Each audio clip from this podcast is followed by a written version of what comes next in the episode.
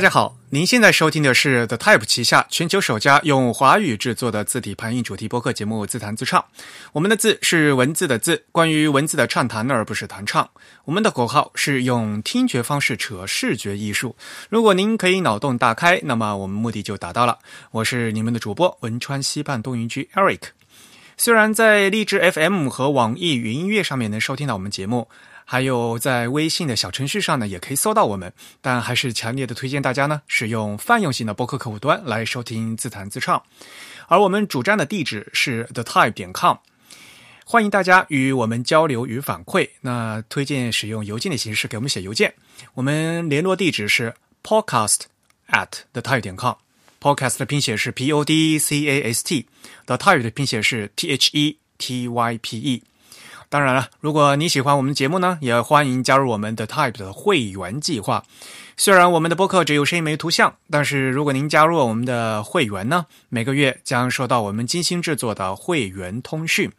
那有关会员的详细内容，请登录我们的主站 the type 点 com slash members 啊，请注意是一个复数的 s。那会员的费用呢是每个月的四英镑，差不多三十五块钱人民币吧。呃，给主播一杯咖啡的价格。那今天呢是我们的第一百一十五期节目。那今天在我们的虚拟演播室里面有好多啊嘉宾。那么我们请嘉宾每个人来给大家打一声招呼。那么女士优先。Hello，大家好，我是 Mira。啊，欢迎 Mira，你又来了哈。那我们自己人，那就不多说话了。那还有另外呃，我们先来是外来的嘉宾吧，好吧？呃，老夏来给大家打一声招呼。Hello，大家好。我是设计师夏世军，呃，大家好，我是老李，老李李志谦啊，还有我们，还有我我们的，我叫老夏哈，那夏世军，欢迎大家来参加我们的节目的录制。那么今天呢，在正式节目开始之前呢，还是要和大家分享一条新闻。那当然了，这个新闻是一个非常悲伤的消息。呃，德国著名的字体设计师，也是书法家，也是书籍专政师古德隆·查普夫·冯·哈塞，呃，也其实就是著名的呃查普夫夫人嘛。啊，大家可能对那个赫尔曼·查普夫先生啊比较了解。那就查普夫先生呢的妻子啊，他叫古德隆，古德隆·查普夫于十二月的十四号啊过世，非常可惜，因为他刚在去年哈。过了过完了百岁的生日，而他的代表作《哈塞安提夸》呢，也是数字复刻版，是蒙娜帮他发发行的。那其实查普夫夫妇呢，也在自也可以说是自己界这个一个传奇的夫妻了。我们也知道赫嗯赫曼查普夫先生呢，刚于前年过世嘛，那没有想到这么快，古德隆啊，古德隆查普夫这么快也就一。也这样过世，我们那时候还一直觉得就是老太太身体还挺好的啊，没有想到呃，这噩耗来的这么快。米拉，你是什么时候听到这个消息的？呃，其实就是那天早上起来看到那个 Nadine，呃，也是之前这个蒙娜的字字体设计师，然后他发了一条 Twitter 说，呃，就是过世了，估计呃，我不知道，就是欧美时间可能是前一天吧。我也是网上知道的，我也是最早就是听那看那个纳定的推特的，对，因为纳定跟他们也有私交嘛，就是以前在纳定还在蒙纳公司工作的时候，也经常去他们家玩不过话说回来，呃，赫曼查普夫两夫妻的话，终于可以在天国团聚了。好吧，新闻呢我们就说到这里。那其实我们今天的主题呢，也是讲一位刚刚过去的一位老先生啊。嗯，我们今天的主题呢是徐学成啊，徐学成老先生。其实我们在前几天的呃前几次的节目里面已经给大家介绍了呃徐老刚刚过世的消息。老李，你是什么时候知道这个消息的？应该就是那一。他过世的那一天，对早上就是说，嗯，可能八九点钟的时候，嗯，他的大女儿告诉我的，通过微信告诉我这个消息。因为之前你还去医院看望过他，对吧？那对我跟夏世军一起去看望过他。那是什么时候啊？当时他气色还挺好的样子。呃，那个是九月十五号，呃，当时呃还不错，就是说，嗯，他住院也住了很长时间是吧？应该也没有，我觉得没有没有超过一年吧。好吧，那其实呢，呃，既然我们要来讲嗯徐老，呃，我们还是从头给大家介绍一下吧。呃，徐老是谁，对吧？嗯，因为就是上海活字计划主要都是老李在整理这些资料嘛，所以其实肯定他是最了解的。嗯，然后我们如果是对于其他的读者或者是众公众来说呢，首先呃需要知道的就是呃徐学成先生他是呃当时呃应该说是新中国的第一代的职业的字体设计师之一。嗯，那他是呃一九二八年出生的，他当时是出生于江苏武进，然后呢他呃之后呢呃在这个华东艺专读这个美术。然后后来也在出版社从事一些书籍设计、书籍装帧的工作，就是在书籍封面经常有一些美术字的这个会写等等。那在呃一九呃六零年的时候呢，他就调入了刚刚成立的呃这个上海印刷技术研究所，我们呃通称的这个印研所的字体研究室。呃，所以当时他们就和其他的这个呃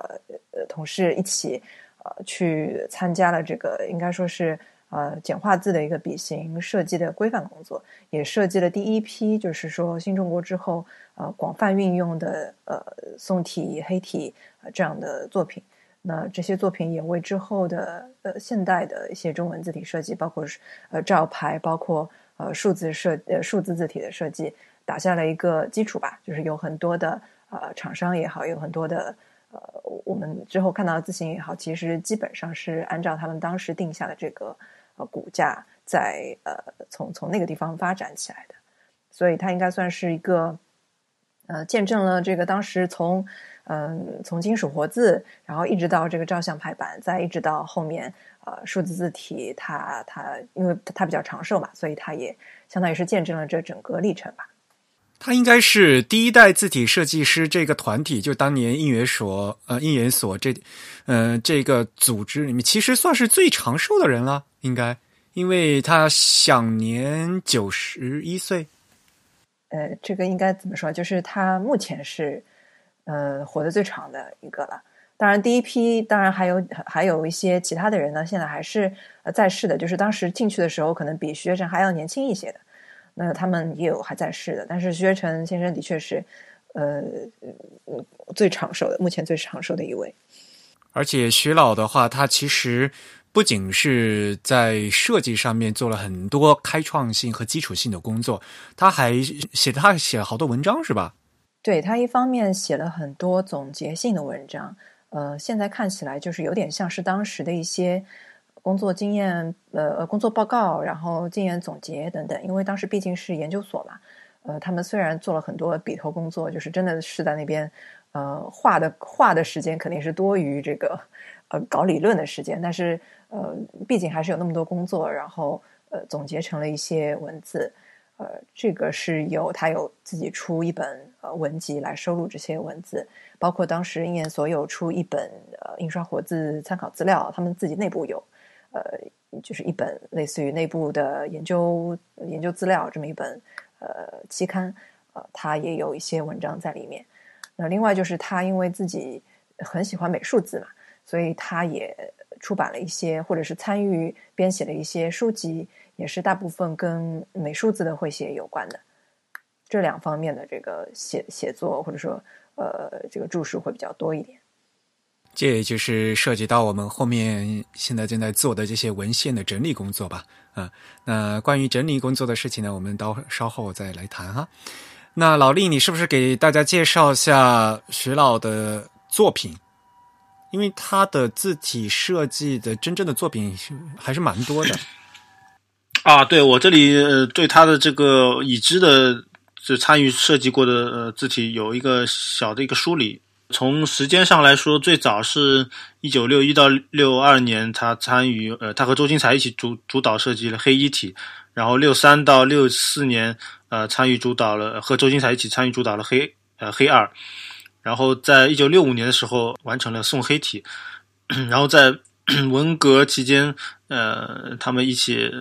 一起集体设计吧，也是他主导的，呃，完成了一个叫呃经典著作体或者是宋七的这样一个字体。然后在一九七九年的时候，呃，上海印刷技术研究所和那个呃英国蒙纳这个就是一起为他的这个照相制呃排版的机器。呃，来定制了五款字体，然后呃，当中有三款是主要是由徐学成来呃进行主导设计的，然后另外两款也是他的他来总负责的。然后在一九八二年印刷新字体展评会的时候，他有有八款字体就是呃参加了比赛，然后也有三款得到了三等奖。呃，然后在一九八五年的时候，他和那个第二炮兵呃研究所一起开发完成了二十四乘二十四呃点阵字体的这个设计。然后在一九八七年的时候，他参加了森泽的字体设计比赛，然后他的虚名体呃获得了佳作奖，并且完成了这个字字体，然后提交给了日本人。然后在九二年的时候，他又参加了华康的字体设计比赛，啊，有三款字体得到了佳作奖。然后在九十年代早期的时候，呃，根据他自己的呃回忆录或者书呃文章里面写提到，就是说他帮常州华文来设计了一款中粗圆头体，啊，然后在九六年的时候，他退休之后加入了由那个。原印刷研究所，呃，所长汤继红创办的叫立新印刷技术研究所，啊，他在这个研究所里面完成了啊当年获得森泽字体比赛的那一款字体，他后来其实又有一点新的一点呃变化，呃，包括笔形上也更符合中国的规范，啊，他把这个字体取名为新宋体，啊，这个字体啊有八千多个字都写完了，但是也没有数字化，然后到九八年开始，他又担任。担任了华康的这个字体设计顾问，然后设计了呃很多的提案的字体，然后其中有两款，一个叫雅意体，一个叫示意体，啊，分别在九八年和九九年的时候呃开发设计完成了。然后他又参加了很多次深泽的比赛和方正的比赛，然后这一些资料我们都会在展览的现场和线上进行发布，供大家浏览。所以总的来说还是非常多的多产的一个设计师。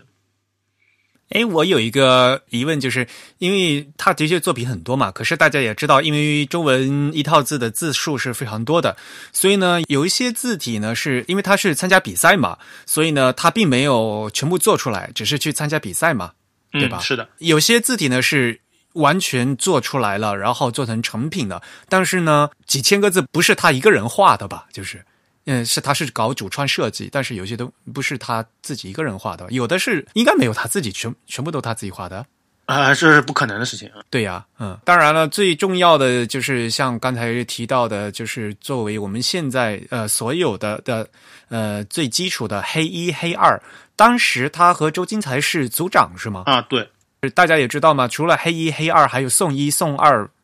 等这些，作为现在呃就是中文。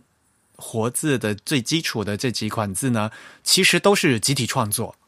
当时那一个它分成黑体组和宋体组，这样一组的话，大概有多少人？你还记得吗？因为其实当当时我听听到过的一些情况，其实是他这个人数也并不是固定的，可能呃从呃我估计七八个到十几个，他的就是有进进出出，因为在。字体设计师刚成立的初期，其实是啊人员调动比较频繁的，有一些人可能就来了几个月或者来一年，然后又又调走了这样。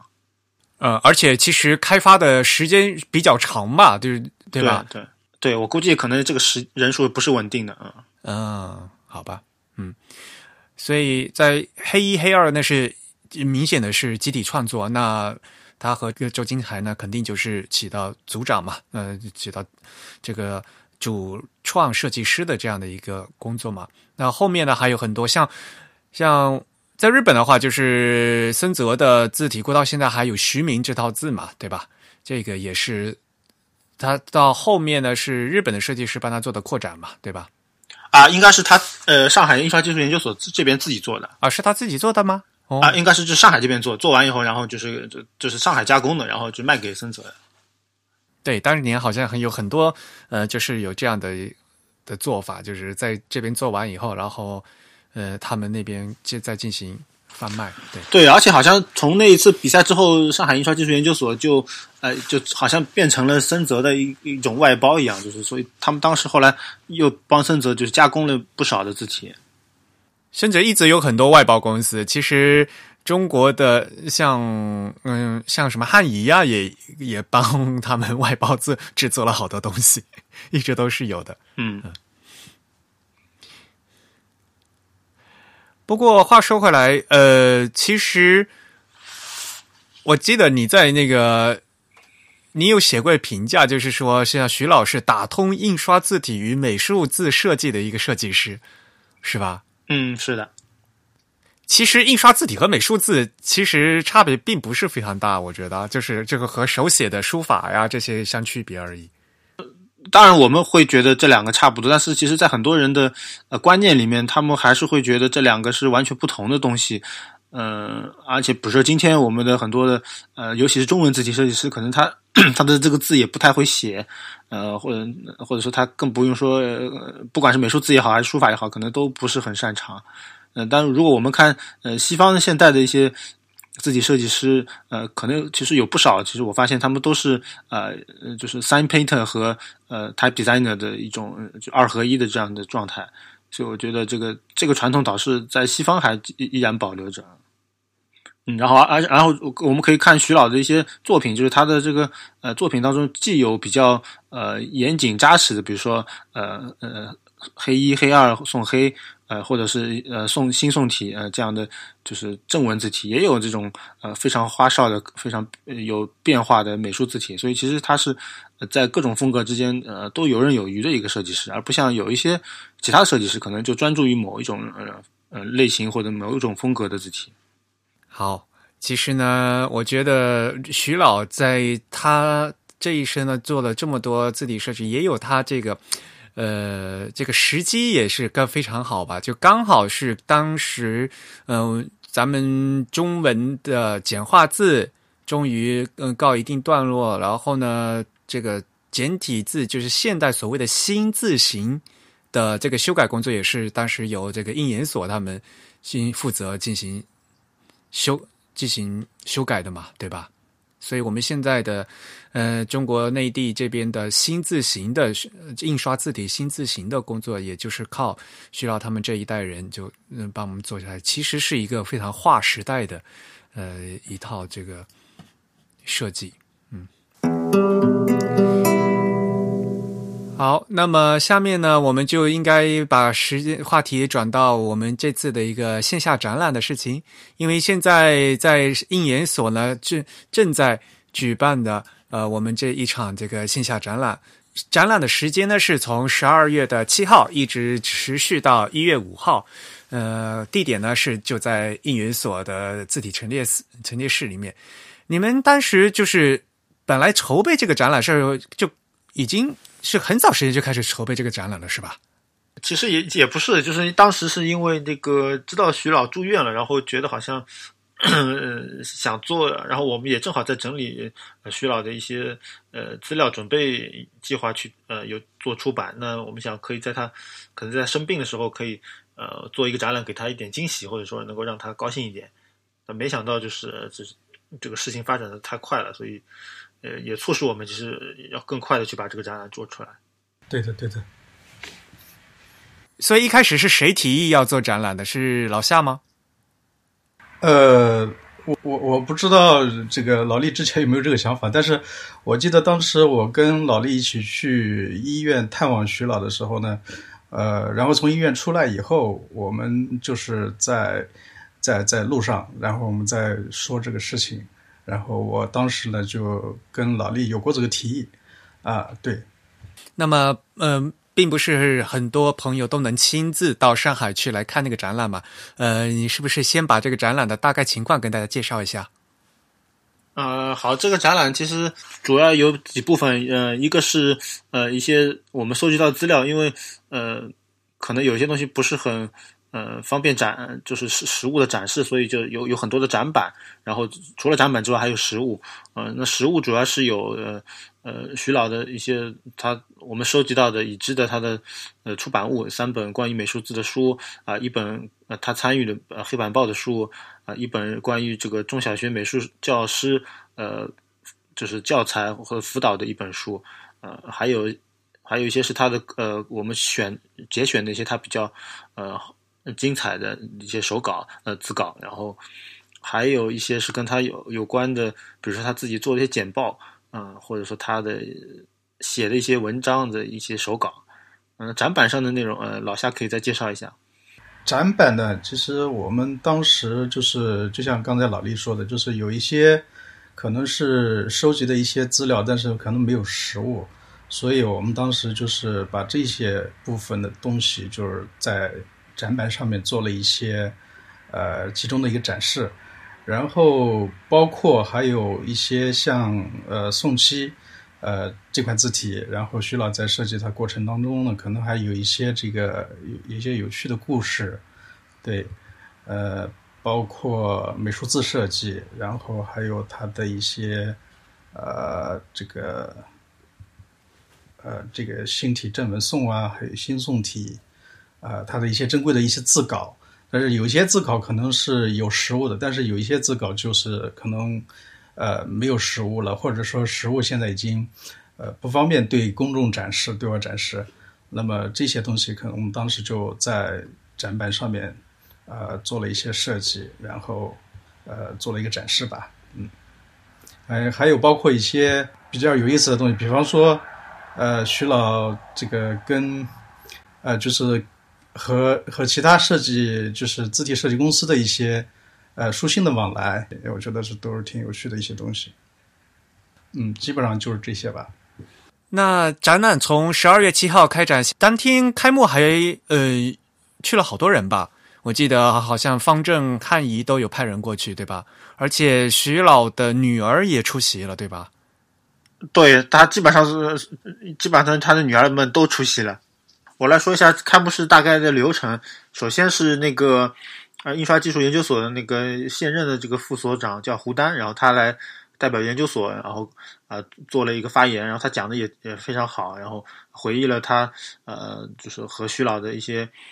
相处的过程，或者以及徐老呃对研究所做出的一些贡献吧，对他做出了一些呃呃很好的评价。然后接下来是那个方正的。呃，代表黄学军，呃，黄总，呃，发言，黄黄总说的也也也特别好，呃，时间也很长，他也回顾了徐老和方正呃之间的一些关系，比如说，呃，参与了方正奖第一届和第二届的呃评审的过程，啊，对方正的这个呃呃一些字体提供了提出了一些呃建议，或者说一些顾问的工作，呃，以及他呃。讲到了方正和上海印刷技术研究所之间的一些渊源，啊，没有印印刷研究所的这些呃字稿，那方正呃，他工在起初的时候光有技术没有设计，他是也不可能走到今天。然后之后是汉仪的代表，呃，汉仪的代表其实原来是应该由他们的一个呃副总来说话，但是那个人呃临时有事儿，所以就派了我们比较熟悉的汉仪的字体设计师陶一红来呃发言。那陶一红。啊，他从一个呃后辈的角度，然后也呃也谈到了他呃对于这些老一代字体设计师的一些认识啊，包括在这个呃展览的呃后期，嗯，在那个参观的时候啊，陶一红也私下跟我说，他觉得看了呃徐老当年的一些文章或者他的一些手稿，他越来越感觉到徐老呃作为一个前辈他的一个厉害之处，或者他觉得他可以值得学习的地方。那接下来是。呃，家属的发言，那家属的发言是由那个，就是这一次展览提供了非常重要帮助的，呃，徐老的大女儿徐建芳，呃，来进行发言。呃，他也其其实很像他的父亲，他为了这个发言，他呃三易起稿，然后在那个微信上不断的呃发送他这个发言稿，然后给我，然后请我确认。然后这个反正这个展览呃开幕的时候，他也是提前很早就到了，然后。也非常认真的啊做了这样一个发言，然后最后是呃，呃我和老夏对这个展览做了一个介绍，以及呃在请在座的一些呃徐老当年的同呃同事朋友呃以及一些后辈，然后来呃对徐老做出了一些回忆和评价吧。哎，我很好奇，就是现在就是那个应援所副所长胡丹，他当年是和徐老有共事过吗？啊，胡胡丹女士，因为她进去比较晚，所以呃，她应该没有和他一起呃进行过字体设计的工作。但是她作为一个呃研究所的呃工作人员或者说领导，呃，她也跟徐老有很多的接触，包括呃后来他们还发给我一些呃今年他们呃举办应研杯呃字体设计比赛呃评审的一些过程。那当时徐老呃他也去进行了被评审。所以，所以其实他还是即使在退休后，在他的晚年，还是积极的参与印刷技术研究所的各种工作。原来是这样。像，然后我另外一个问题就是，因为我们这次进行线下的展览的话，主要是有很多实物嘛，那么就其中很重要的、很宝贵的就是那些字稿。那徐老留下的字稿有很多是吗？啊，有非常多。对，那你们是怎么挑选的呢？为了这次展览，因为展览毕竟只能展出其中的很少的一部分嘛。嗯，我还是主要的挑选的原则主要是，呃，它的这个，因为它有很多字稿是呃复印的，然后它在复印件上它可能又进行修改，然后再复印，呃，再修改，所以我我我会尽量选择它，呃，就手就是手画部分比较多的，可能就是呃就全部填墨的，而不是复复印上面在那个。进行呃进行修改的，这是第一个原则。第二个原则就是它有很多呃字稿上面，它会很清楚的写明它这是一个什么字体，是谁设计的啊？它设计的这个概念是什么？它是在什么时候设计的？呃，和他一起合作的人是谁？那有这些比较明确的信息的字稿，我也会放上去，因为这个很可以很很就是对这个字体很清楚的知道啊了解。嗯，然后还有呢，就是它的一些。呃，因为它有很多美术字风格的呃字稿，那我就选一些呃风格有有所区别的，就是比较明确的风格方向的一些字稿。在准备展览的时候，你跟呃老李跟老夏，你们两个人是怎么分工的呀？呃，基本上就是我主要负责资料的整理和呃编辑，呃，然后老夏主要负责设计。对，没错。但老夏在其实他，在设计过程中也是一种编辑，就是说他因为我把我的这原始的资料给他，他其实还经经过了二次编辑，因为留下来的这个东西非常多嘛，对吧？嗯，呃，对对对，当时老李呃给了我这个一一大包的资料，就是我这这呃非常多，然后我呢就是在设计的过程当中，其实也要进行一些分类和整理嘛，就是。按照呃这个，因为展板毕竟数量也有限，就是怎么样在上面把它相对这个徐老相对完整的一些一些重要的一些作品，或者说他的一些理论的东西给展示出来。呃，就像刚才老李说的，就是其实也是一个在整理的一个过程，就是说，嗯，看到以前徐老的作品有没有有没有什么新的发现，还感觉比较有意思的东西？对，其实我拿到这个资料以后呢，其实还是看到了很多，呃，以前没有看到过的东西，呃，相当的多，然后相当的震撼。他很多那些资料都是那个当年油印的，我看 好像他们内部的很多那个学习资料啊什么的。是的，是的，好多东西由于年代也比较久远了，也纸也比较比较脆弱，都很 都要好认真的翻，要不然都很容易都都都都破了一些东西。啊，那个那个是他有一整个塑料袋的那个，就是当年的那个他们的呃活字字体设计呃那个内部的这个研究资料，这个东西我记得呃米拉也翻过，然后翻翻完之后还去洗手了。对啊，我我也我翻完了，我也去洗手了，不止洗手，还要再扫地，因为他那个纸都碎掉了。不过我很羡慕的一点就是你们和。徐老就可以直接交流嘛？呃，我虽然也跟徐老见过面，但是我听不懂他 他说的，他说的那个他口音比较重嘛。没错没错，我不知道老厉能不能听得懂，反正我听徐老的说话就非常费力。然后，其实我我我虽然我不是上海人，但是我在上海也生活挺多年了，然后基本上正常规的上海话我是能听懂的，但是呃，徐老说的话我是基本上很难听得懂。呃，我我记得，呃，等会儿后面可能还要说到去采访他的事情。就是我当时去徐老家里边采访他的时候，我还特地带了一个，就是比较精通上海本地话的一个上海人，我的是也是我的朋友，我带着他一起去，我说可能给我临时充当一个翻译，就是这样。但是后来来看的话，基本上他也不怎么能听得懂。他徐老他是什么口音啊？他是常州话，不是普不是上海话话吧？对，吧然后武进话或者可能是可能常州人不一定都不一定能听懂嗯，他说的话，老弟你能都能听懂吗？啊、我基本上百分之九十吧。啊，这样就很好啊，要不然我们我们这个都都都都要都要带翻译的，要不然他说话我一般都听不懂。嗯，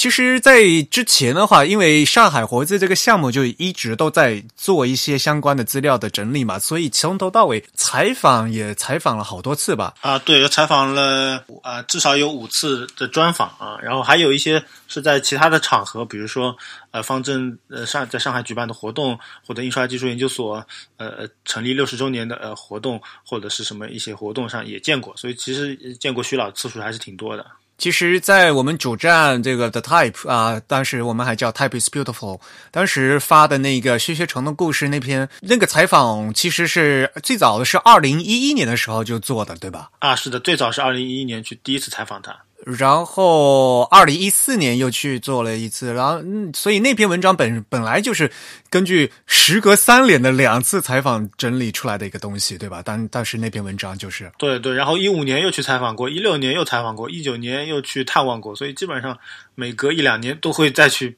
呃采访他一下，或者再去就见到他。哎，徐老当时是住在嗯，就就住在上海新沪路是吗？啊，对他那个时候已经呃搬到新沪路去了。他直到后面也一直都住在上海。啊，是是是，但是他最早不是住在新湖路，最早是住在呃延安西路，可能中间又搬过吧。我那也反正挺近的呃对对，然后反正就他最早他他们家里呃可能也比较拥挤，所以后来呃后来可能子女多了，又又又搬家了。像比如说老夏，你也去你见过徐老好多次嘛？对，你对徐老有什么印象吗？就是因为是实际见过面的嘛。我我跟徐老接触呢，也是因为，呃，通过其实通过老力，然后呃，因为我最早知道老力的这个上海活字计划，然后呃，就是呃里面会去整理很多上海老老一代的这种设计师，然后因为当时在老力这边听说了徐老以后呢，然后呃啊还有陈其瑞老师，呃也是跟徐老很熟的。然后也是通过陈其瑞老师去呃联系的徐老，因为当时去做那个书，然后需要去采访徐老，所以呢就去呃徐老家里边，呃应该是在新湖路这边吧，对，这算是跟徐老的第一次接触吧。然后后来呃可能还是有一些是在活动当中，嗯、跟徐老见面，对，然后再就是后来呃在医院里边去看望徐老，然后啊、基本上就是这些跟徐老的见面吧。但是我觉得，就是徐老说话的每次，其实都是思路都非常清楚。我觉得，对，没错，我我跟徐老接触下来，我我自己个人感觉就是徐老，呃，你一旦说到字体设计的时候，他就特别特别的，就是非非常有有兴致，然后兴趣特别高，呃，跟你说就是基本上很停不下来的那一种，就是说，然后说到兴兴趣高的时候，他还会给你呃，就是现场的去拿纸啊和笔，然后给你演示，就是去画，去去去描，就是这样，嗯。哎，我特别有印象的就是，呃，最后我跟老力去医院看望他的时候，其实那时候徐老已经，呃，已经卧床，就是，呃，行动行动不便，然后，呃，当时他知道我们来看他以后呢，就是还特地交代他女儿把他，呃，把床给摇起来，然后跟我们，呃，跟我们也说也说了几句。我我当时印象比较深的一句就是说，他说，呃，假如还能再再多活十年就好了，或者说多再年轻十岁他就好了，他还可以做很多事情，就是说。其实徐老他到后面退休了，也一直都在参与这个呃字体界的各种活动，对吧？像刚才老呃老李也说了嘛，就比如说当评委啊，或者他一直都在总结一些东西，他也在写东西，对吧？嗯，对，是，而且我就是在整理他的东西的时候，发现就他特别善于做 archive，特别就是呃，就是他有一种好像资料收集的一种一种控，就是就他有特别多的简报或者或者说各种小的这种信息的碎片，嗯、在他的各种呃那些文件夹里面，所以我觉得他觉得他是是是一个这个方面和其他的字体设计师，尤其是老一代的设计师有很大的不同的地方。擅长做记录嘛？嗯，不是记录吧，他就是收集各种信息，各种简报啊，或者呃各种笔记啊，嗯，然后就就是就，但是都是比较碎片的。然后，但是当他需要呃用的时候，或他要写什么文章的时候，他会把它再再变成自己的东西。我觉得这可能是徐老大作为字体设计师的一种一种敏感度吧。我觉得，而且很重要，就是因为像老一辈的话，当时没有电脑嘛，对对。大家可能就现在因为有电脑了，就大概这随便东西就可以上上嗯上网一搜，然后呢随便就可以复制粘贴了嘛。但是当年是没有嘛，但当年就就必须都是要靠那个就是实际的的动手啊，做笔记啊，或者做简报啊，就做这个东西嘛，对吧？嗯，对对对。所以呢，这个也是一个很好的一个养养成这个信息搜集和整理的一个习惯嘛。这这这这的确就是做研究的一个基本功了。嗯。好，那么我们现在这个展览呢，还是继续啊，还是会一直持续到一月呃一月五号。那么呢，我们也希望就是大家啊。大家如果有机会的话呢，可以直接过去看。老夏是不是跟大家再介绍一下，如果去看的话，有些什么重点可以看的？我觉得重点当然还是那些珍贵的一些手稿，包括黑一、黑二，然后送一、送二等等。然后其实还有一些有趣的故事，我觉得大家可以去看看。因为现场的展板呢，其实篇幅有限，就是不是所有的东西都能放上去嘛，就是说。但是有一些东西，像我我有一块砧板，上面有一个是宋漆的一个设计设计的一个过程，其实是挺有意思的。它背后有一些呃有趣的故事，就是说呃宋漆这个字体当时因为它是文革时代嘛，就是说很很荒诞的一个经历，就是把这个字体拿到太仓去，然后请当地的一个农民过来呃去评价这个这个字体啊，当时可能呃。被评价的可能不止徐老设计的一个，就是可能还有更多呃其他运营所其他同事一起设计的这个字体拿过去让一个呃一个农民来评价，呃，但最终他可能选择的是徐老的这款字体，他觉得很好啊，然后呃这个就这这款字体它背后的一些这个故事还是很有趣的，我觉得大家可以去看一看。然后实际上那那个农民好像不怎么识字儿是吧？好像还。那个农民叫顾二桃，因为他当时可能还是画的一些小画非常有趣。然后这个呢，因为呃，可能第一个是这次展览的展板是有限，然后呢，第二个可能呃关系也不是太那么这个这个相关，然后所以就没有放到展览的这个展板里边去。但是还是挺有意思的一个，我觉得老李来说一说吧。这个，这个，这个我们在 TIB 上好像有一篇这样的文章吧，我就也不展开说了。我好像跟米拉讨论过，我觉得这个可以说是在那个年代的 emoji 表情包，这个不识字的这个农妇，就是他他画小画的能力特别强，然后就是那个嗯，就画了很多很有趣的这种小小插图，然后来代表他的一些意思嗯，嗯，这一部分一方面是可以看。呃，陈其瑞老先生的之前在呃我们主站上的文章，应该是被遗忘的宋体这一篇文章。然后另外就是我们其实，在呃这个呃这个徐学成展览的这个线上的档案，有一部分有少量的几张，呃是有有关这个宋七这个字体以及关于顾阿陶当时的一些档案的，大家可以。大致的看到是一个什么样的，什么是一个什么样的故事。好，另外呢，我觉得就是如果大家有机会去看手稿的话，哈，就是真正就当年因为都是真正那个上墨的那些手稿的话呢，还是可以要看一下实物啊，因为看实物时候就可以可以看出来，当时不仅是上了墨嘛，而且还有那用那个白色来补的个补的白。啊，因为补的白的话，就必须要在这个原的原来的那个字稿才看得见，要不然的话，到后面呢，也做成那个字库了以后，那这些是怎么补的，就都已经看不见了嘛。但是在原来那个字稿的话，呃，都是看的嗯非常清楚，这也是经过加工和修改过的啊，所以呢，这个也是非常。有趣的一些细节都是大家可以看，要不然很多很多朋友都都不知道看字稿，也也觉得也就是这样，不知道看什么东西啊。你可以想象当时就是，如果是你自己来拿的那些工具来画这些字的时候，啊，然后一边画一边修改的时候，啊，为什么他在这里补了这个白？啊，这可以仔仔细的去琢磨的话，还是非常有意思的。有一些细节是可以可以很认认真真看的。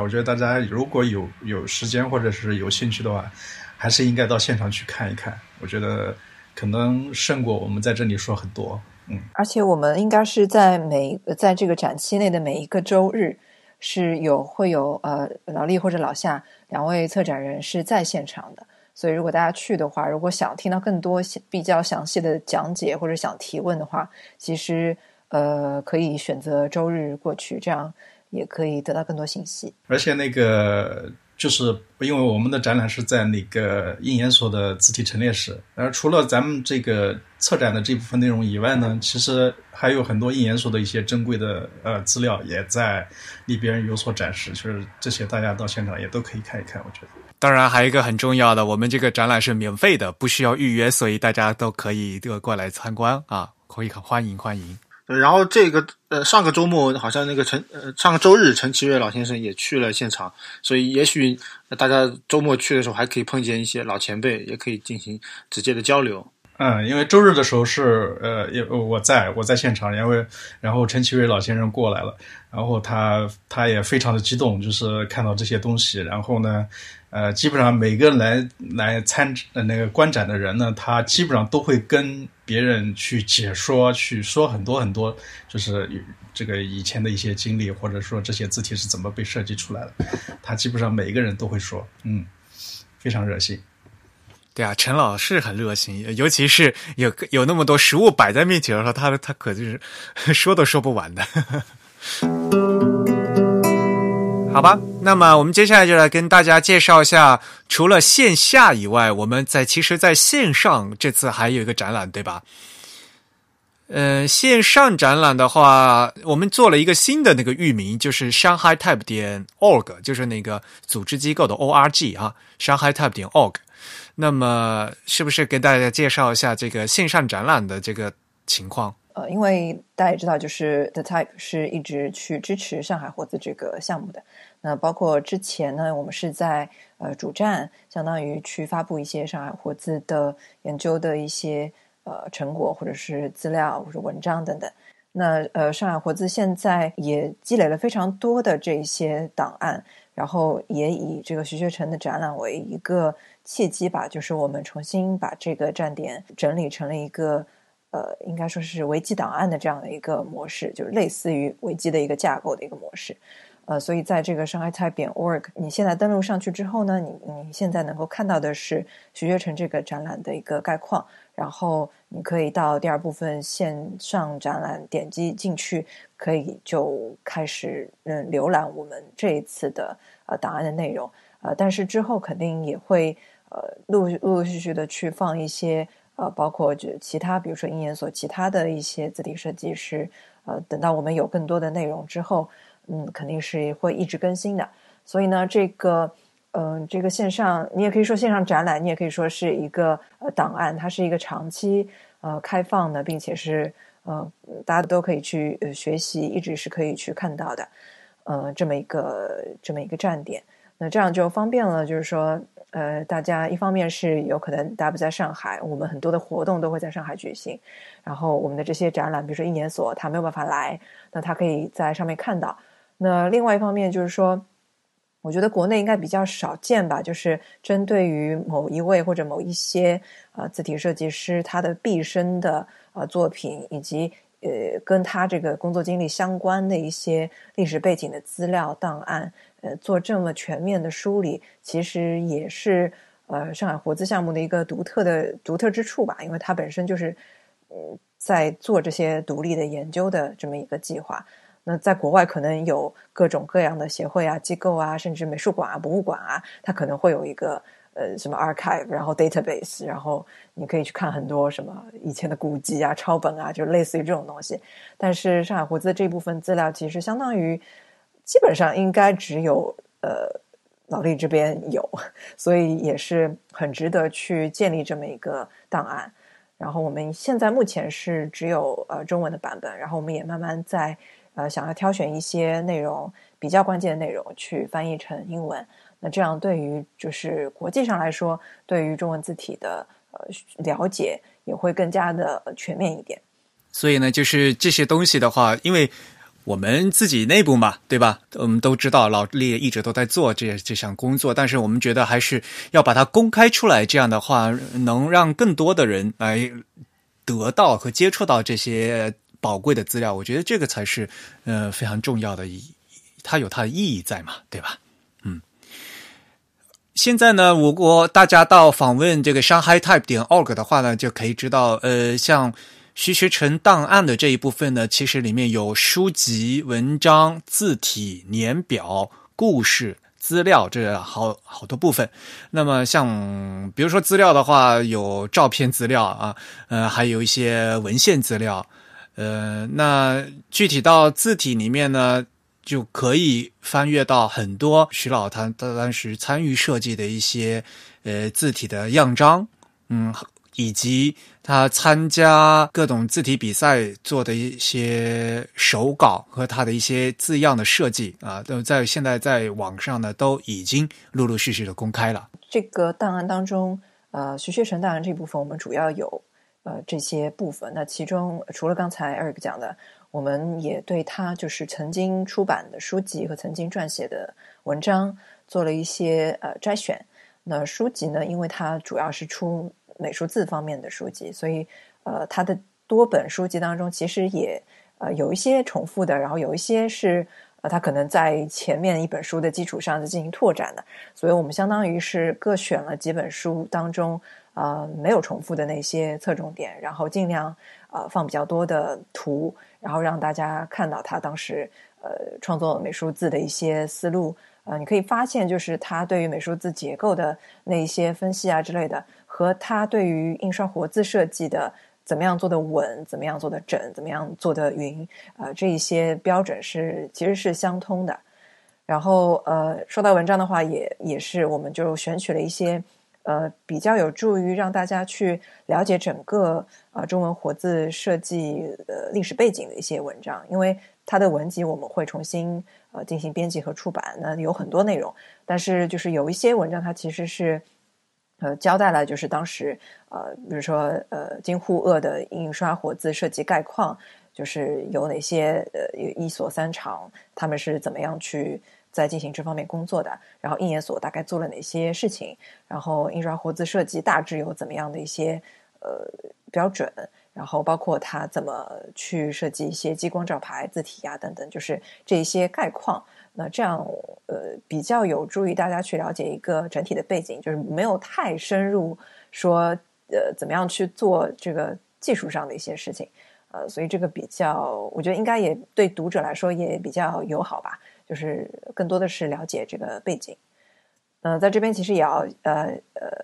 感谢一下这个威利，呃，就是三言的这个刘玉黎，那他也是做了一些呃文集，我们扫描之后的一个校对的工作。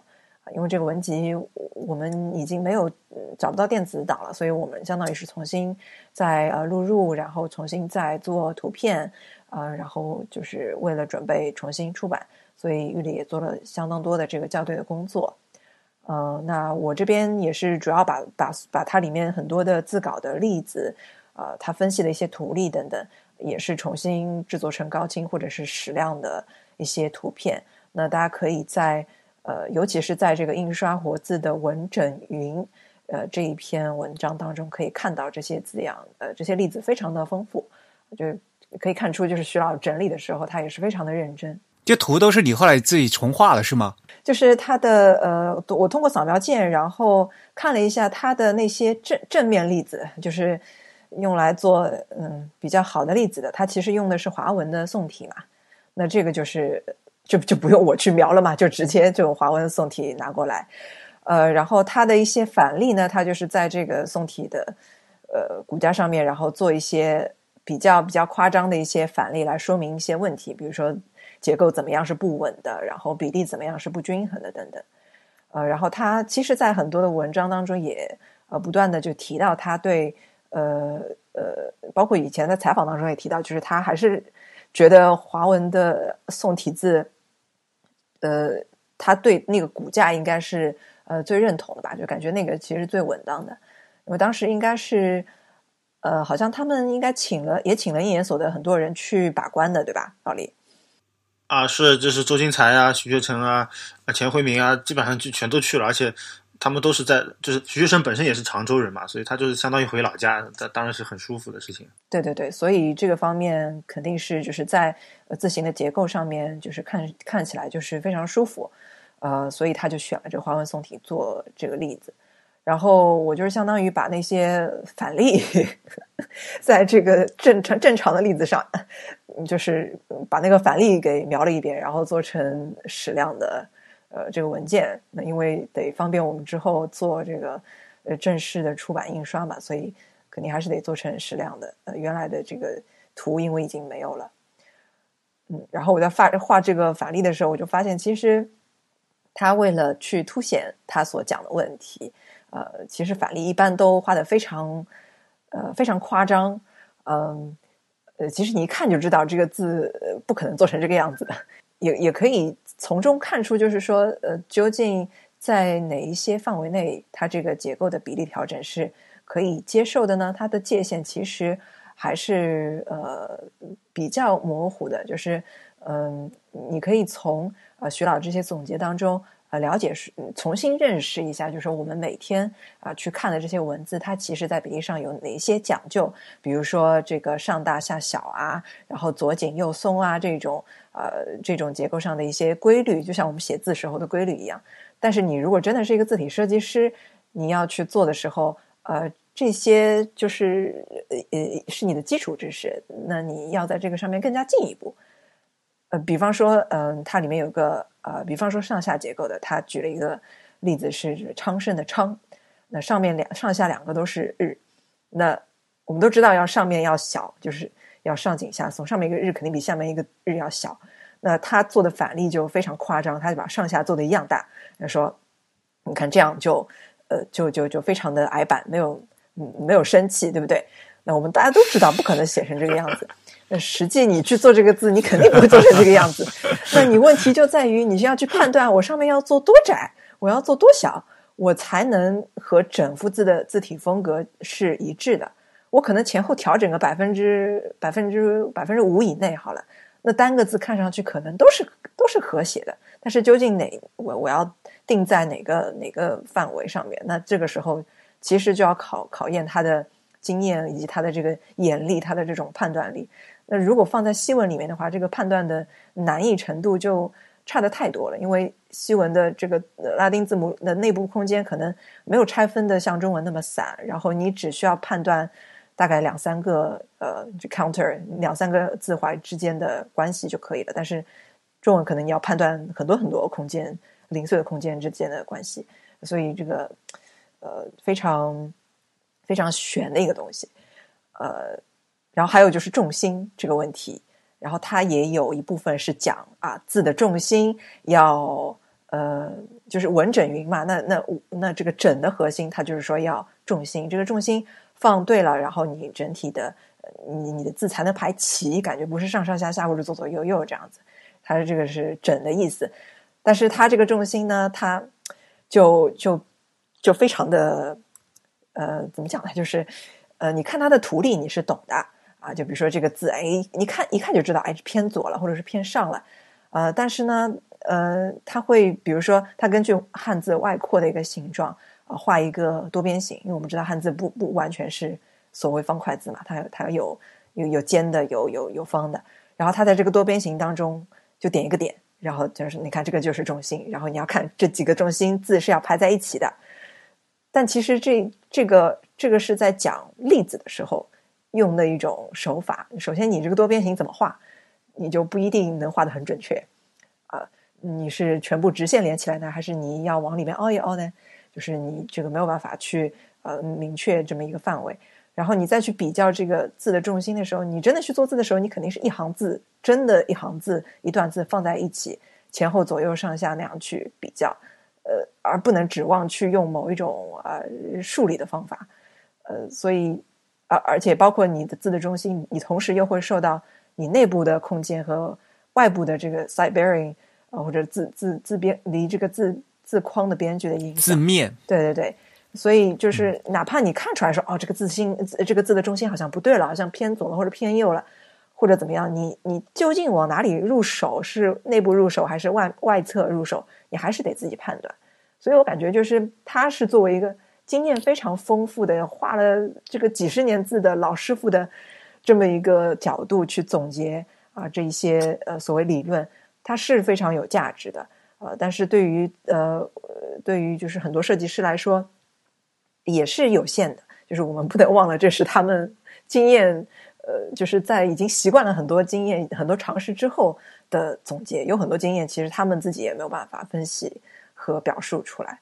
所以大家在阅读这些文章和这个呃书籍的时候，也要从这一方面去考虑。就并不是说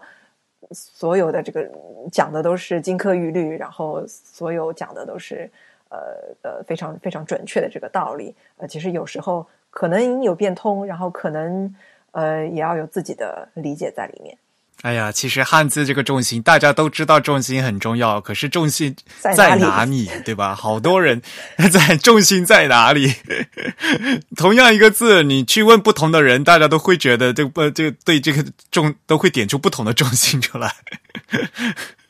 嗯，对，没错啊。那个呃，展览的现场当时有那个上大美院有几个学生过来参，那个他们是作为志愿者过来的，然后他们当时也向我提出了一个问题，就是说呃，如何就是去准确的界定一个汉字的重心，呃，有没有一个标准？然后说实话，我当时是是被问住了，就是因为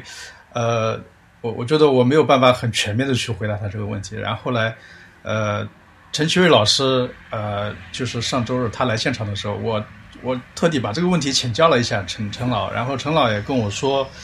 呃，基本上这个呢，可能也没有一个标准去界定一个汉字的重心，它可能更多的是一种经验。然后它说，但是有一个大概的一个标准是什么呢？就是说，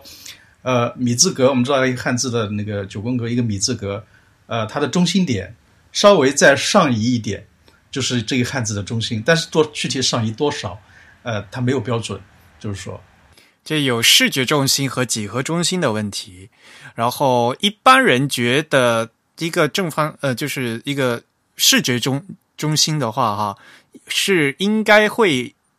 在几何中心的偏上，且稍微偏左一点点，因为绝大多多数人都是右撇子嘛，嗯、这个，但是呢，这这是就比较正，就是单纯的一个正方形是这样的。那汉字很复杂嘛，尤其是简体字就更复杂了。像比如说，呃，广广大的广字嘛，嗯对吧？对对对，就明显的就是右下角就是就就就是空的嘛，就没有办法了，就像这样的字，对吧？所以呢，因为汉字的结构非常的复杂，所以呢没有办法非常简单的一嗯三言两语的就把这个重心的解释出来，还是要在一些基在有一些基本的这些判断的规律的基础上，加上更多的这种实际的这个写字的经验和实践才能抓住了，这是要靠专业的训练的，嗯，要要呃培训培养一个会看字的眼睛，这这还是很重要的，嗯。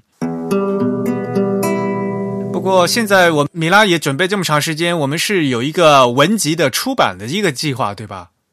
呃，对的，呃，一方面的话呢，呃，徐老之前的这个呃文集，就是《活字设计笔耕一生》这一本文集，是当时应研所的内部的一个资料。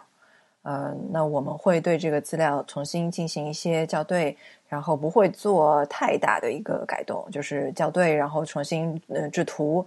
那么大家可以去比较客观的去阅读，呃，这个就还原这么当时徐老对自己工作的总结，呃，以及对自己的这个呃经历的一个总结，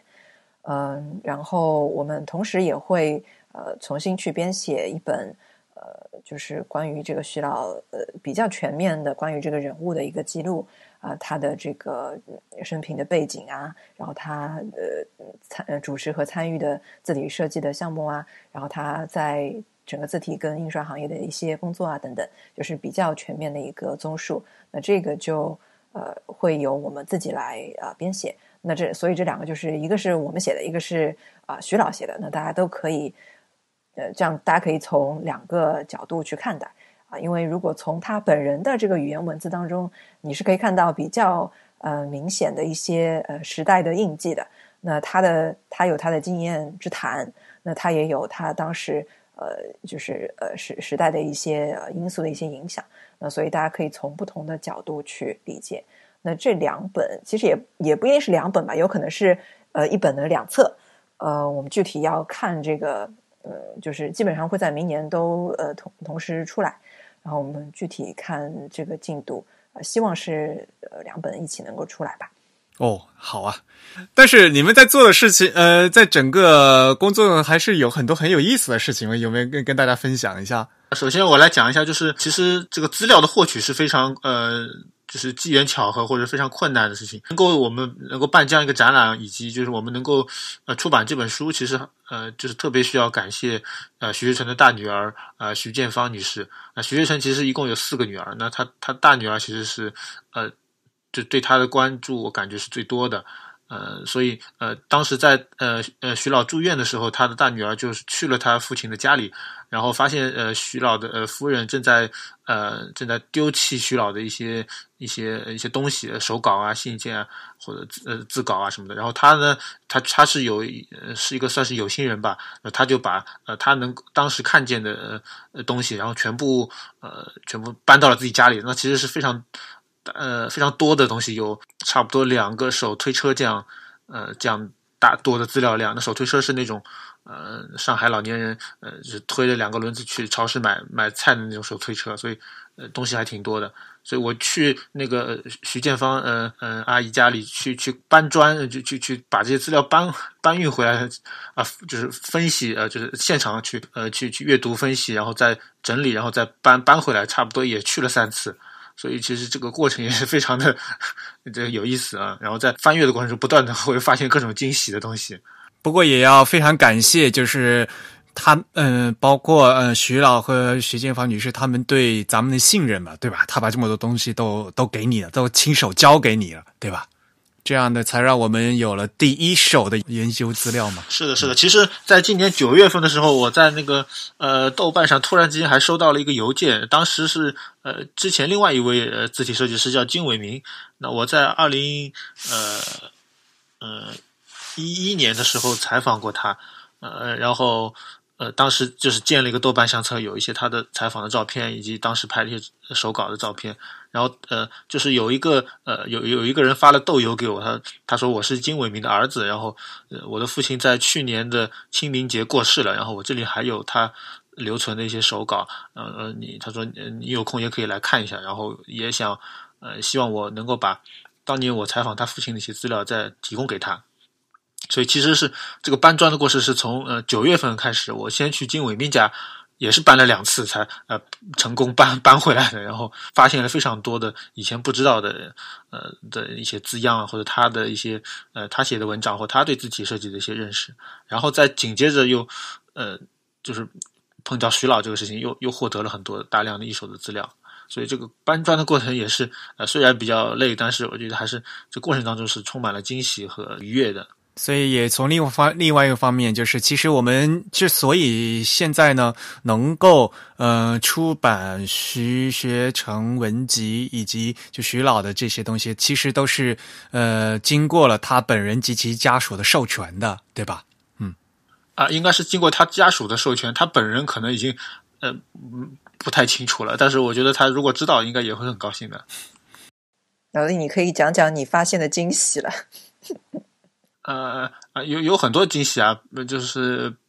比如说从这些资料中可以知道他是一个呃收集整理控，他有特别多的各种鸡零狗碎的这个简报，包括他是一个特别喜欢写文章的人。比如说他除了写字体设计的文章，他还写过一篇关于他住的那个呃那个小区的文章。他说我就是标题就是我爱这个什么小区，然后啊说我住在这个小区里很自豪，这个小区里的这个环境怎么怎么好。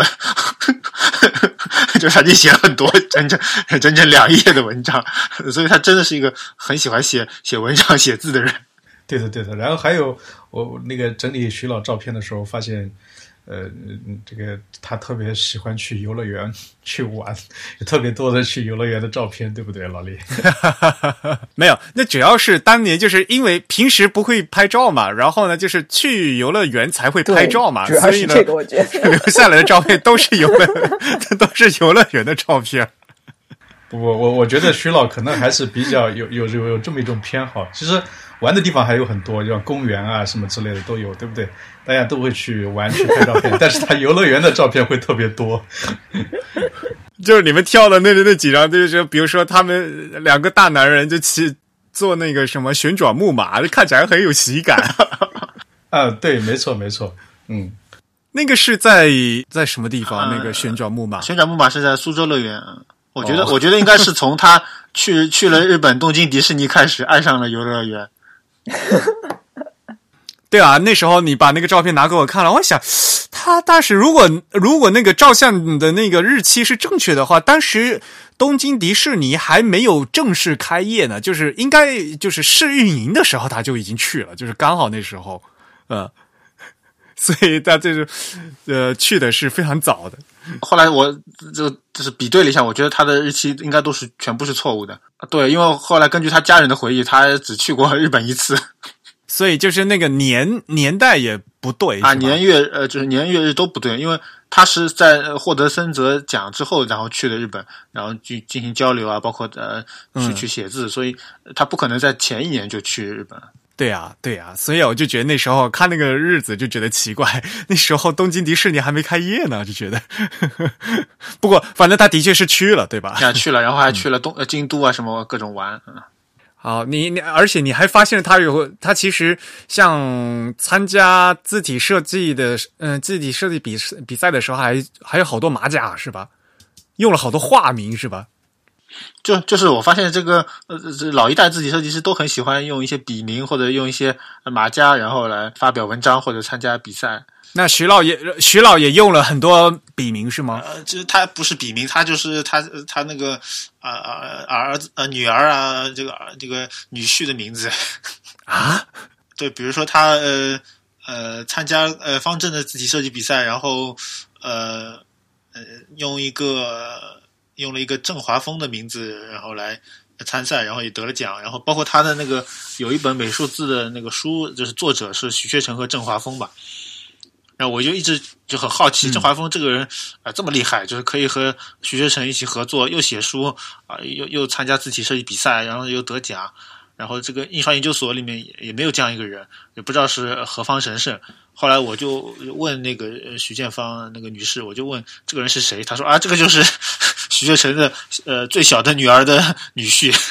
然后那一天那个追悼会的时候，我们也见到了郑华峰本人，看起来的确不像是一个字体设计师。好吧，当时其实是很多人也还会用笔名去呃去参加比赛啊，或者说去发表文章。比如说呃，我们就是比较熟悉的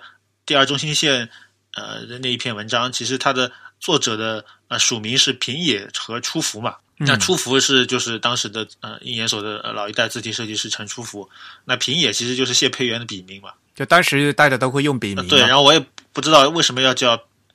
呃，叫平野，可能跟出福有什么联，呃，和和培元有什么联系？呃呃，然后另外一位字体设计师啊、呃金伟明，金伟明曾经获得过那个日本写研的那个呃自己比赛佳作奖，然后当时他其实就是投稿了两两件作品，然后有一件作品。啊、也用了笔名，然后那件笔名的作品得奖了。这个故事也是我去那个 金伟明家他的儿子告诉我的，就是金伟明呃和谢培元其实是呃亲兄弟，嗯、然后呢，这个金伟明就是在很小的时候，就是因为谢家可能也孩子比较多，所以就被送给了呃金家，然后来抚养，然后就就就改名叫金伟明。然后谢培呃呃不是金伟明的那个母亲呢姓姚，然后呢呃金伟明原来叫谢敏元，然后谢谢培元、谢敏元嘛，他们是亲兄弟。然后呃，就是就是他过继了之后，哦他就是改名叫金伟明。然后当时金伟明去参加写研比赛得奖的那个那个名字呢，写的是姚敏元，就他并没有用谢敏元来写，就是他用了自己的名字原来的名字，但是没有用原来的姓。那为什么姓姚呢？因为他母亲姓姚。所以其实是包含了各种复杂的感情的一个笔名。哦，所以这些东西的话，你继继续翻资料的话，可能以后还会有更多的新的发现，是吧？啊，是的。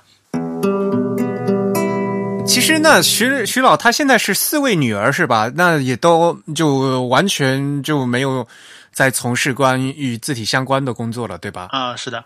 那印研所现在是什么样一个状况呢？上海印刷技术研究所，就是这是它的准确的名字嘛？但是我们在展览的现场，或者说在平时的这个和字体爱好者的接触中，总有人把他们呃说成字研所。包括一些，比如说方正汉仪的人也会不自觉的要说字研所，其实它并不是一个字体研究所，它是一个印刷研究所。然后字体设计师只是它的原来的部门之一，它还有很多别的部门研究印刷的技术的，或者说印印刷的呃印刷杂志就有一一个出版物。嗯，那印刷研究所它呃从去年开始，它经历了一个短。短暂的一个搬迁，或者说一个腾空，呃，他把他原来的 一些呃工作的空间，呃，就是大部分的空间吧，转转包给了一个呃做这个共创呃共享办公空间的一个呃开发运营商，然后由他们来重新进行装修。所以呃去年的时候，我们比如说去找袁伟民老师，呃，我们都是得跑到这个呃虹桥去去找他了，就不是在新闸路了。呃，那他。呃，前几个月呢，他这个装修完毕了，所以他们又重新搬回了印研所。那其实现现在印研所，如果我们现在去的话，已经可以看到，呃，他他已经不不叫印研所，它叫印研工坊，就变成了一个文创园区啊。嗯，然后呢，现在它的这个大部分的这个呃部门都已经被解散或者退休了，所以就现在只保留两个部门，据说一个就是字体设计呃部门，还有一个是印刷杂志。然后字体设计部门的呃员工差不多是有十位左右。哎，我很好奇，就是当年那张那个旋转楼梯是在哪里？啊，还在啊，就还是在那栋楼的。对对，没有变化。然后，但是旋转楼梯的扶手也也也就是改造过了，变变成了一种比较华丽丽的装饰的一个一个东西。原来是比较朴素的一个 不锈钢的一个一一个扶手。不过那个楼梯还在，所以大家还可以到去到那边再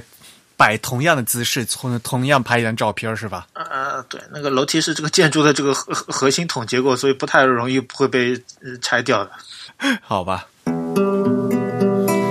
不过这次能办这么多的活动的话，其实我们还是收到了赞助的，对吧？啊，对，非常感谢这个各位各位赞助商。我觉得非常感谢的应该是这个，首先方正字库，然后呃还有后汉语字库以及呃呃睿智，呃然后还有就是那个徐老的大女儿，她的一些也也给我给了我们一些赞助，对我觉得嗯就是非常感谢，嗯。不过这次其实我们的 Type 和上海活字计划和这次。展览的话，其实大家其实也知道嘛，都是我们自己呃独立发起的一个非盈利的项目嘛，呃，所以呢，还是要依靠呃广大就大家的关注者和赞助的伙伴的慷慨支持呢，才能嗯继续的维持下去。因为像刚才米拉也说了嘛，像西文的那些字体设计史料的话，就其实随便查查都有嘛。书籍很多，可是，嗯，我们自己中文字体设计的这个领域呢，其实这样有相能够公开的、相对比较严谨的，而且，呃，是整理过的设计档案，其实是非常少的。所以呢，我们就觉得啊，做一这样的一个文献的整理、维护、更新和编编辑、出版、翻译工作还是非常重要的。但是，我们能走。能做多久，其实和我们手头的经费是成正比的，对吧？呃，也不一定，我们可以用爱发电。老李，我觉得老李应该谈谈你是怎么发电的。老李其实，呃，上海活字这几年来，其实真的是用爱发电，这个，这个倒真的是，呃，一直一直是那么那么多年，好像一直是在研究的过程当中，所以你，因为你总得有有这样的一个呃成果或者是契机，可能。大家才会注意到啊有这么一件事情。呃，所以其实这个呃这个线上档案的这个建立，也也算是大家可以去呃持续的去支持的一一个一一个一个入口吧。嗯，当然就是呃支持有各种各样的方式啦。嗯，一方面就是大家可以呃去来给这个档案做这个捐助的工作。嗯，呃，我们捐助的信息当然我们会放在这个 notes 里面，包括我们在网站上啊也有。那您可以通过这个珠宝来捐助，然后捐助的时候，呃，也请大家标明一下自己的嗯名字和这个或者是您的机构或者公司的名称，我们都是会呃登出作为感谢的。嗯，然后除了这个呢，就是我们当然也有很多的编辑和翻译的工作。那如果大家感兴趣的话呢，也非常欢迎大家联系我们，呃，可以通过呃 team at the type 点 com。就是我们这个呃 The Type 团队的这么一个邮箱啊，来联系我们。呃，不管是呃呃这个编辑也好，还是这个翻译也好，呃，我们都会呃会有会有一定的呃要求，但是也希望就是说大家也不要呃太呃介意这些呃呃要求，我们都是欢迎大家以各种方式来协助的，不要有心理负担。对，不不需要有心理负担。我们如果说。呃，因为毕竟上海活资项目，就是说编辑方面你是需要有一些呃对于这些背景知识的了解的，然后翻译方面呢，其实又对英文写作的有一些要求。但是呃，如果说你有其他方面的可以啊帮助到整个项目或者是我们的编辑工作的话，其实我们也是非常欢迎的。我们还是希望能够认识更多对这个呃方面比较感兴趣的朋友们。嗯，当然最后就是。呃，请大家多多分享这个关于我就我们所发布的关于徐学成或者关于整个上海活字档案的一些更新，然后也分享大家所看到的这个档案当中的一些内容。那这样就能够帮助更多人知道啊，这个我们的网站和线上档案。所以呢，很重要的啊，呃，如果您可以捐助的话呢，捐助到我们的支付宝账号啊，是 hello at the type 点 com。Hello at the type.com 如果愿意给我们写邮件参与我们的编译志愿者呢，那么这方面的邮件地址呢是 team at the type.com。Team 的拼写是 t e a m，就是团队啊。我们主站的拼写是 t h e t y p e the type 啊。我们 at 后面就是 the type 点 com。呃，其实就这个我们播客的。跟和我们播客的联系方式其实也是一样的嘛，对吧？都都是 at 的 type 点 com，所以呢，嗯，大家都可以直接给我们联系就好。那么其实都说的差不多了，你们还有什么要补充的吗？没有补充的话，其实大家就可以最后总结一下每个人对徐徐学成老先生的评价，或者谈一下自己的感想，在节目的最后，就是老李先来吧。我其实，在那个这个呃讣告。或者说策展词里已经大概呃写过了，就是嗯，我觉得徐学成嗯，相比他同一代人来说，他是一个最特别的人。那他可能不是一个最有才华的呃最聪明的呃人，但他是一个最勤奋的。怎么说？我觉得他是最有见地的人之一吧。我觉得其实徐老，我跟嗯徐老的几次接触。呃，包括之前做字体呈现的时候去采访徐老，然后他给我的印象就是，呃，就是特别就感觉徐老是为字体设计而生的一个人。他对字体设计可以说是，呃，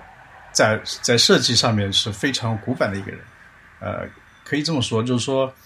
呃，包括他后来就是对呃国内的一些字体大赛的一些一些意见也好。呃，他会非常保守，就是啊，但是同时呢，他啊又是非常开放的一个一个人，他会分享自己的很多东西，然后呃给呃给年轻的一代设计师，然后包括也也当时也就是因为我们当时在采访的时候也会写了一些这个呃跟徐老提了一些问题，就是说也当中也其中有一个问题是他对于年轻设计师的一些呃一些期许吧。啊之类的，然后徐老也是呃，就是说了一些呃非常中肯的一些意见，嗯嗯，那米拉呢？啊，其实刚才两位基本上把我想讲的呃都都都都呃包含到了，就是一个是比较的呃非常的勤业，非常的专注。另外一个就是呃，其实他也很坦率，然后他通过呃写作，然后他包括呃交流，他其实提出各种各样就是自己的一些啊批评的意见，就是他对这个职业呃其实有非常强的责任感和使命感。呃，虽然说这一代他他和他同代的这个设计师，应该说是被被历史的潮流也是也是推动着去做了这一份职业，但是如果没有他们。呃，真的去下苦功夫，去勤勤恳恳的去做这一件事情，也没有办法完成，所以这个还是非常值得敬佩的。反正我个人感觉也是嘛，刚才我也说过，徐老的经验是他没有办法复制，因为他刚好卡在了这个历史的转折点上面嘛，对吧？然后呢，历史也选择了他们这一辈人要再做出他们这样历史性的这样的一个工作，所以呢，嗯，他们的。功绩呢肯定是没无法磨灭的，但是呢，我更愿意的就是说，把这整个功绩呃呃交给徐以徐老为首的这整代的我们这个印研所的这整个团队，嗯，因为大家也知道嘛，呃，中文字体设计不可能是一个人能做出来的，就这它是一个团队的一个贡献。而现在我们在看，就是在用字的时候。但都能知道这些主创设计师，可是当年的最初的这一些送一、送二、黑一、黑二这几套字的话，都是一个集体的一个成果，就没有写主创设计师的名字的。而在其实，在背后呢，就是以徐老为代表的这这一整组的这一整代人的一个辛苦的一个结晶，这我希望在大家能够记住。啊，我还想补充一下，就是我就是刚才呃，你们有讨论到，就是觉得徐老的呃文章中有很多的不严谨的地方，或者说理论上的一些欠缺。我觉得这个其实也是呃时代造成的，因为可能徐老刚刚过世，我们觉得啊，徐老还是呃我们的同代人，其实他比我们早得多，他是出生在呃出生在民国的时候的一个人，所以呃他当时。呃，大家可以如果再去看我对他采访的话，他当时其实就是因为呃，可能数学不好，呃，或者说一些逻辑思维能力的欠缺，所以去做了美术这样一一一个工作，然后再再进而误打误撞的就进入了字体设计这个行业。所以我觉得啊，对那一代人的呃的理理论上的上一些逻辑上的一些就是要求不能太高，就是他们其实确实是只能。呃，在有限的他的呃思维这个框架下去提出他们的一些想法，呃，另外呢，就是呃，当当然我们今天是使用呃电脑，可以有非常高精度的造字软件来去设计字体，可以对这个字体有非常精确的呃调整，在在一千个单位之内去进行一些。呃，微调，但是他们当时其实完全是手工来绘制这个字稿，所以对他们来说，他们的这个精度的这个标尺和我们是完全不同的。他们其实是一个呃，是一个比较粗糙的一个一个状态，所以我觉得呃，用我们今天的标准去去看他们的这个东西，也也得就带上一个时代的一个呃时代的一个一个转换吧，去去思考，而不能说是用今天的要求去要求当时。那肯定。不管怎么样，就他还是呃，就是开创了从零到一的这样一个一个一个东西，还是有呃非常有意义的一个基础吧。好。那么非常感谢，我们今天差不多就录到这里。那么对徐老的最基础的一些资料和在我们在在其实现在在我们线上呢都有。那么对此感兴趣的听众朋友们呢，可以马上移步到啊我们在线上的展览的这些内容和线继续来看一下嗯徐老当时他写的一些文章以及。在我们的主站里面还有很多呃，对徐老的采访和一些嗯应研所的，像陈老写的一些文章，大家也都可以见呃拿出来重新翻一翻，可以看到当年我们这第一代字体设计师他们是如何努力的为我们中国的字体设计行业打上这夯实的基础的。那么也感谢大家收听，大家可以从各种社交网络上关注我们。我们在新浪微博、微信公众号以及 Twitter 上面的账号都是 The Type，T H E T Y P E，还有在 Facebook 上面也可以找到我们。那还是那句话，在网我们的主站 The Type 点 com 呢，可以阅读更多的内容。另外呢，也欢迎大家给我们一些反馈。我们的邮箱地址是 podcast at the type 点 com。podcast 的拼写是 p o d c a s t。The Type 的拼写是 T H E T Y P E，那么还是那句老话，欢迎大家加入我们的会员计划。我们十二月份的呃十二月份的会员抽奖呢，抽到的会员 ID 是这应该怎么念啊？李李一奇插曲哦，这个会员应该已经 这个会已经联系我们了啊。第一期插曲啊！恭喜这位会员呃获奖。那他，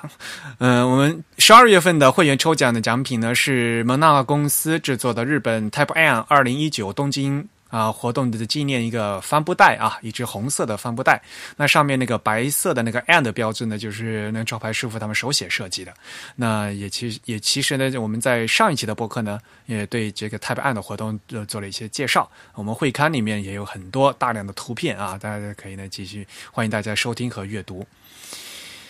好，那么非常感谢 Mira，感谢我们的老夏和老李啊，来给大家这跟我们大家一起回顾和纪念了，嗯，徐学成老先生，嗯，我们中文字体设计的历史的见证者。那么也感谢大家收听我们的节目啊，本期节目由 Eric 主持，由 Eric 在 Mac OS 上剪辑制作完成。嗯，今年。大家听到这个节目的时候，应该是圣诞平安夜了吧？那也非常感谢听众朋友们，呃，非常耐心的和我们又度过了一年。那二零一九的 Type Chat，我们的自弹自唱节目呢，隔周二播出，不跳票。我们完整制作了二十六期节目。那祝提前祝大家圣诞快乐，新年快乐！我们二零二零年再见，拜拜，拜拜，拜拜。天气冷了，大家穿好袜子。